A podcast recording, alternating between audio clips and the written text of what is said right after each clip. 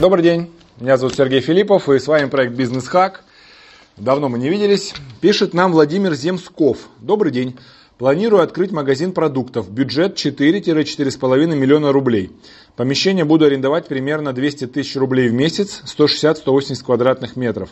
Размещение магазина планирую в новых районах города Люберцы, то есть новостройках. Значит, эм, Вопрос. Какие риски и что именно надо в первую очередь предусмотреть в открытии и развитии магазина? Значит, Владимир, смотрите, значит, самое главное в открытии магазина это место, место, еще раз место. Если вы ошибетесь с местом, то конкурент, который встанет на более выгодное место в том же районе города Люберцы, начнет вас понемножку отжимать. И на выходе вы будете терпеть убытки, которые будут со временем нарастать, и кончится все это очень плохо.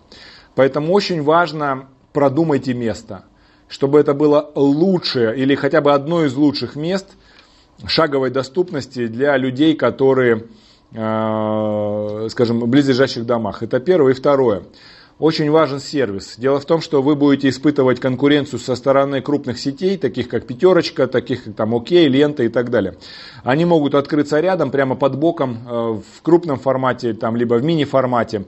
И они просто по цене будут дешевле, чем ваш продуктовый магазин. Поэтому делайте ставку на сервис, например, там 24-часовая работа, например, там э, более вежливые продавцы, более широкий ассортимент – мерчендайзинг, то есть правильная выкладка товара, свежесть товара и так далее. Цена тоже важна, но если вы будете гнаться только за минимальной ценой, то при выходе крупного сетевого оператора рядом вы, скорее всего, проиграете и обанкротитесь. Такое можно видеть сплошь и рядом, выживают только очень маленькие магазины площадью до 30 квадратных метров, там до 40, шаговой доступности, которые имеют более высокие цены, потому что они работают 24 часа, и они ближе, чем пятерочка, ближе, чем окей, ближе, чем лента.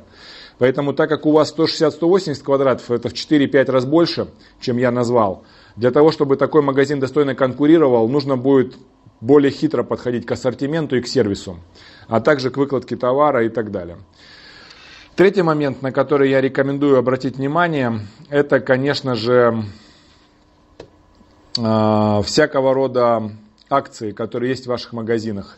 У вас уже не мини-магазинчик, это уже такой средний магазин и всякого рода акции, которые вы можете рекламировать, просто раскидывая по почтовым ящикам листовки, могут иметь успех. Для того, чтобы к вам начали ходить посетители, которые будут регулярно к вам ходить, потому что просто у вас ну, удобнее.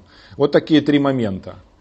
То есть первое это место, место, место. Второе это, соответственно, ассортимент, э, сервис – и третье это акции, которые вы можете раскидывать по почтовым ящикам. Я думаю, больше ничего не надо. А, если вы хотя бы вот эти три пункта учтете, то все будет хорошо с вашим магазином. 4-4,5 а, миллиона по 200 тысяч в месяц, это получается, ну, предположим, там еще на все остальное вы будете тратить тоже деньги, да, то есть это запас прочности такого магазина, ну, наверное, месяца 5-6, это если все будет не очень хорошо.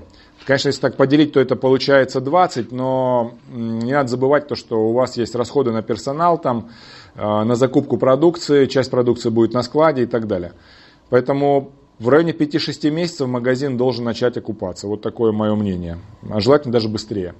Если раньше этого срока магазин окупаться не начнет, то, скорее всего, возникнут ну, проблемы. Это если так, на вскидку про финансовую составляющую. Если более точно, то нужно считать.